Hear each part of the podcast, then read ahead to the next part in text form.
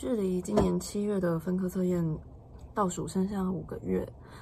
那现在如果有人已经很确定自己就是要考分科的话，现在就是应该要马上开始准备。那如果你还在犹豫的话，也建议把这支影片看完，说不定这样子分科测验对你来说就不会那么困难，然后你也不会再那么犹豫，你可能就是会下定决心。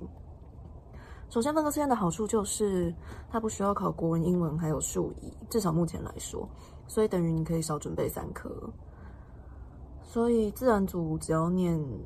数甲、物理、化学、生物；社会组只要念地理、历史、公民。所以接下来会讲一些如何快速准备分科测验的要点。数甲的话，补习会比较有效率。现在应该已经很多补习班在宣传他们的文宣，或者是嗯分科测验冲刺班的优惠。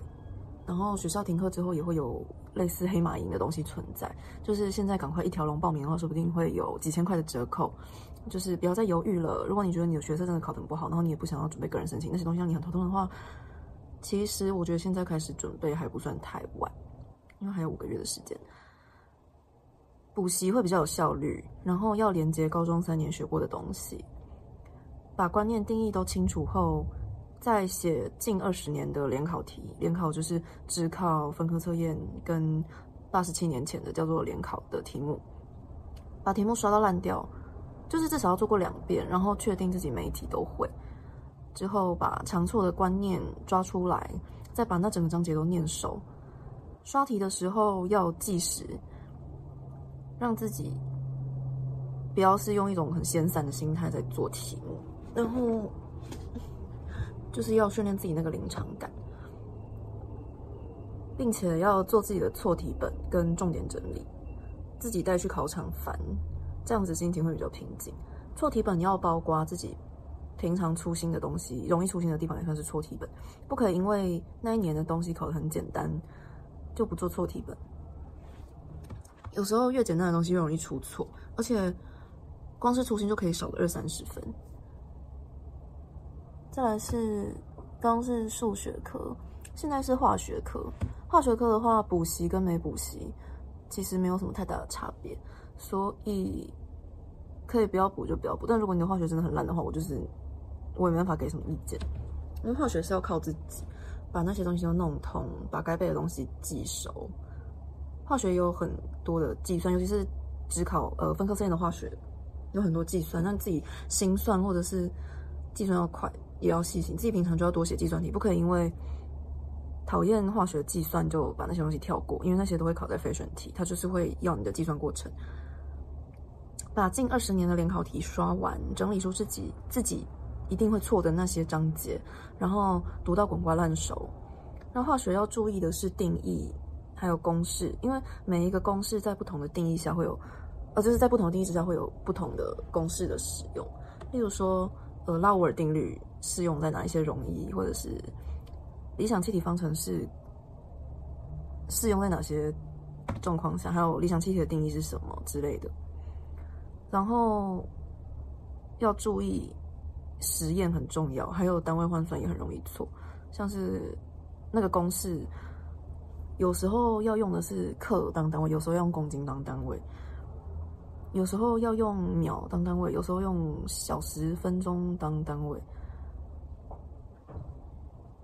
还有就是定义没有弄熟的时候，不要急着做题目，因为通常得到的答案都是模棱两可。再来是生物，生物就是贝多芬，然后要训练自己的阅读能力，多写阅读题，因为生物会考。考很杂，然后考一些研究报告，或者是给一些图表题，就是他的阅读题很刁钻。然后生物要记忆的话，就是要注意它的因果关系，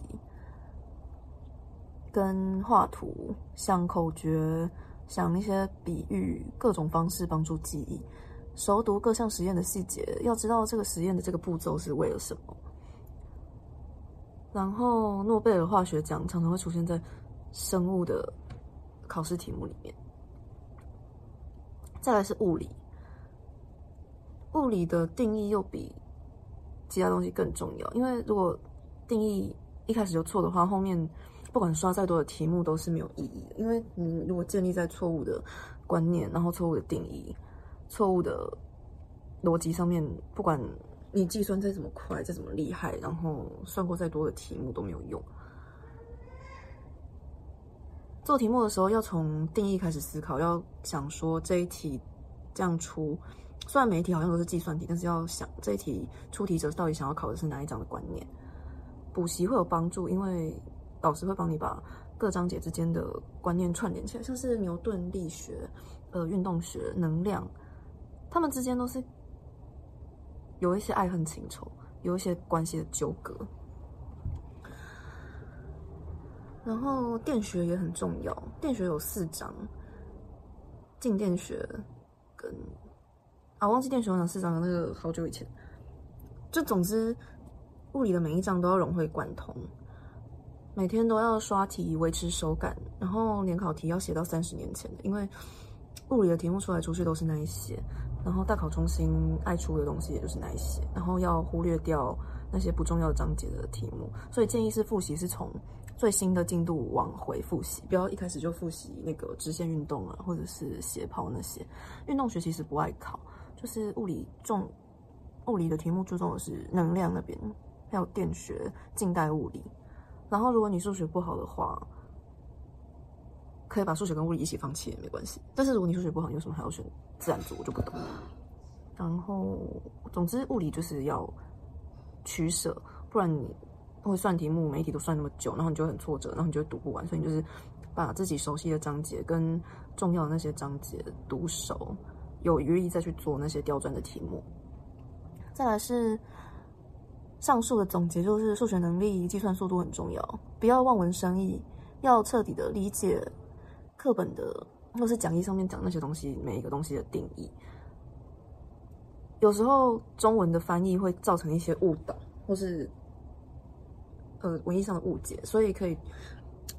中文跟英文对照着去看，可以让概念更深。那考卷，我记得考卷也会附英文，生物的那些，然后生物的非选择题，你可以直接用英文答题，他也会给你分数。然后不要去硬背题目的解法，要会思考，不然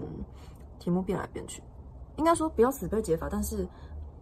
还是要维持做题的那个感觉，不要每一题都好像，就不要在考卷上看到每一题都好像是第一次看到，这样子也很危险，因为这样子会花太多时间在想要怎么算那些题目，这样子考试会更容易紧张。所以刷题的目的是让自己维持自信心，然后上考场的时候也不至于说明明就是那一张有念，但是换成用考卷题目的方式又特别不熟，那种很紧张的感觉。哦，然后自然科的计算数字通常都蛮丑的，就算教授会，以前的教授会先配好一些好算的数字，然后算出来的答案也蛮完整的。那但是最近这几年，很多计算题的答案都很丑。啊，如果你算出来的答案是什么三点九七、四点一三，但是选项里面都是整数的话，就是选最接近的，这是可以接受的。所以不要因为你算出来的答案很丑，然后。就然后选项没有你想要的，你算出来那个结果就怀疑自己的计算。然后在计算的过程中，要就是做每一步的时候都要很细心，减少自己验算的时间，因为验算本身就是一种很浪费时间的行为。然后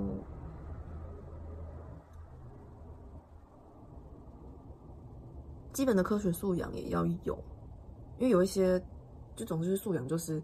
出题者认为你应该从小就会的东西，可能课本不会讲，所以这个也是要靠刷题来培养的。再来是文科，因为我自己不是文科生，所以我只能大概讲一下文科，就是该背的东西很多，然后东西都要背，也不可以模棱两可。然后文科的题目都是生活化的，然后刷题也很重要，时事也很重要，多看新闻，多阅读，